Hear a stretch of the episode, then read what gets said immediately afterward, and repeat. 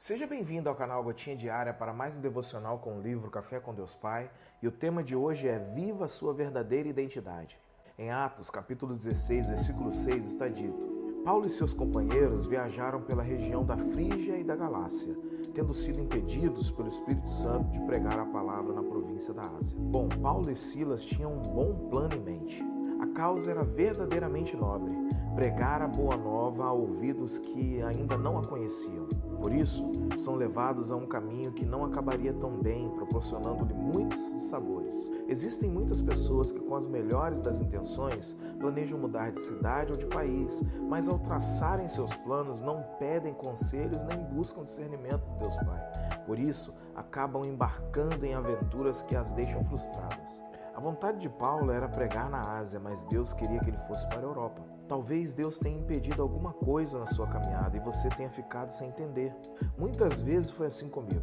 Eu tinha muitos sonhos e projetos em mente, mas o Senhor me levou a mudar a rota porque os planos dele eram outros. Assim aconteceu quando eu estava no sétimo período do curso de economia com o TCC em andamento, alimentando o sonho de ser bancário.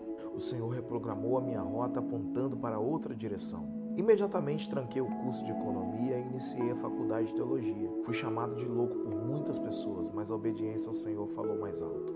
Se não entendermos o propósito, não seremos habilitados para cumprir o nosso chamado. Somente descobrindo a sua verdadeira identidade, você poderá realmente fluir e sua vida terá sentido. A frase do dia é: Há problemas em nossa vida que só aconteceram porque decidimos vez de simplesmente obedecer. Hashtag obediência. Bom, bem rápido, eu queria falar sobre o como é importante viver de acordo com a identidade que recebemos de Deus. Quando conduzimos a vida a partir da identidade que recebemos de Deus, realização, satisfação, significado não são apenas palavras, mas fazem parte da nossa vida. Paulo, que dizia ser servo de Deus e buscava fazer a vontade de Deus, foi conduzido por Deus a um lugar que estava fora de seus planos. Os planos de Paulo eram a Ásia e os de Deus era a Europa. Esse devocional nos ensina coisas importantes, como por exemplo, coerência entre vida e discurso. Paulo chamava Deus de Senhor, de dono, e chega um momento na vida em que Paulo tinha planos, mas o Senhor tinha outros planos. Paulo então abre mão de seus planos para viver os planos de Deus. E a grande pergunta desse devocional para mim e para você é: estamos dispostos a viver de forma coerente? Que se diz e o que se vive? Sei muito bem que é um grande desafio, mas não dá para viver a identidade de Deus sem que se resolva o problema da coerência. O que eu acho interessante nesse texto é que nem sempre a identidade de Deus vai me apoiar nas minhas vontades.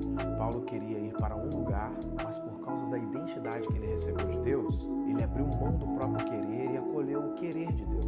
Nem sempre Deus vai fazer o que queremos. Mas não fique triste. O querer de Deus para a nossa vida é bom, perfeito e agradável. Que o Espírito Santo nos conduza a uma vida coerente, bela, cheia de realizações e significados, e que o nosso coração esteja sensível e aberto às direções que Deus nos dá. Tenha um dia abençoado, meu irmão